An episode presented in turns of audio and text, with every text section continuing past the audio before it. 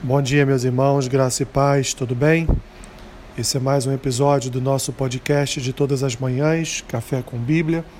Hoje, dia 23 de outubro, faremos a leitura e uma breve reflexão no profeta Isaías, capítulo 13, versículo 9, que diz assim: Eis que vem o dia do Senhor, dia cruel, com ira e ardente furor, para converter a terra em assolação e dela destruir os pecadores.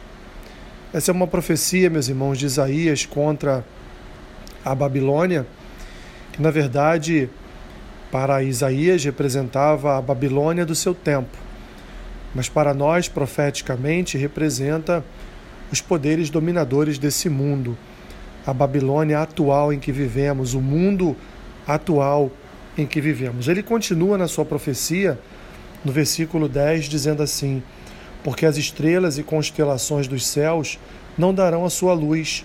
O sol, logo ao nascer, se escurecerá, e a lua não fará resplandecer a sua luz. Castigarei o mundo por causa da sua maldade e os perversos por causa da sua iniquidade. Farei cessar a arrogância dos atrevidos e abaterei a soberba dos violentos. Zez, então, tem uma mensagem aqui não só, meus irmãos, para a destruição da Babilônia, que se dará alguns anos depois, a sua completa ruína, mas também, meus irmãos, a mensagem para uma Babilônia futura, a profecia para uma Babilônia futura que se levantaria com, como um poder dominador na humanidade, na humanidade como, como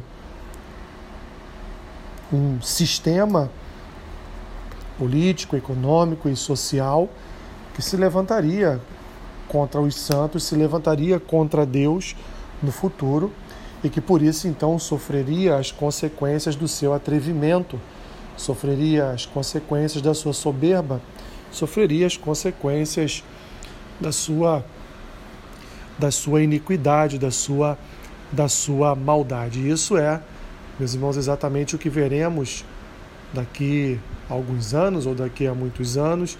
Enfim, não sabemos se ainda estaremos aqui ou não, mas o que importa, meus irmãos, é o que está em Isaías, o que está em Apocalipse, o que está em Daniel. São, meus irmãos, profecias que se cumprirão ou no nosso tempo ou num tempo mais à frente. nossos filhos, nossos netos, talvez, talvez nossos bisnetos ou tataranetos, mas isso irá acontecer e Deus julgará, meus irmãos, a todos e dará a retribuição necessária para aqueles que andaram toda a sua vida realizando atos de maldade, de perversidade contra os outros. Senhor, nós conhecemos a tua palavra e sabemos que tu és um Deus justo. E exatamente esse juízo que aguardamos, que esperamos no Senhor.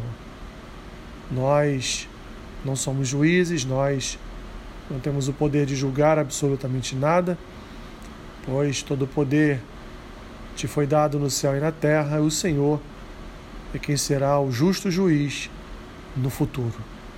Abençoe o dia dos meus irmãos, Senhor, que o teu Santo Espírito esteja trabalhando no sentido de ajudá-los em mais um dia da sua caminhada.